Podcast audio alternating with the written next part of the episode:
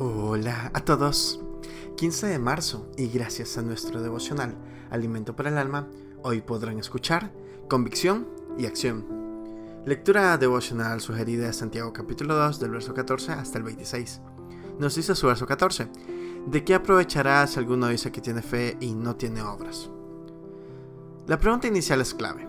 ¿Cuál es el provecho, el beneficio, la ganancia que obtiene quien dice tener fe pero no tiene obras? Esto es una pregunta retórica.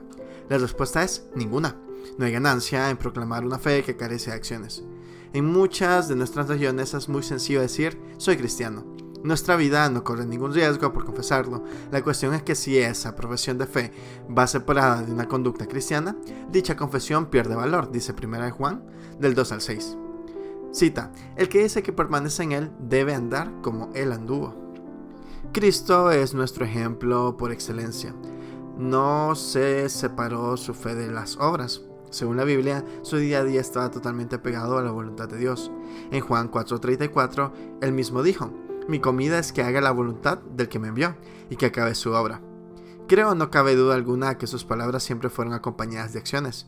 Una parte importante es comunicar nuestra fe, es el compartir verbalmente nuestras convicciones, pero es aún más importante el evidenciarlas. Porque ¿cuál es el beneficio si la fe se queda en meras palabras? En cuanto a la salvación, del alma ninguno. Para exponerlo en forma más clara, si su fe consiste en palabras sin evidencias que las respalden, su fe no es la fe que salva. Goza de la eternidad, de la liberación en cuanto al pecado, de la pertenencia a Cristo y de las garantías que provee el Espíritu Santo, quien profesa su fe a través de las obras. Devocional de hoy fue escrito por Ronald Delgado, en Honduras. Sus acciones dan a conocer su fe. Muchas gracias por escuchar.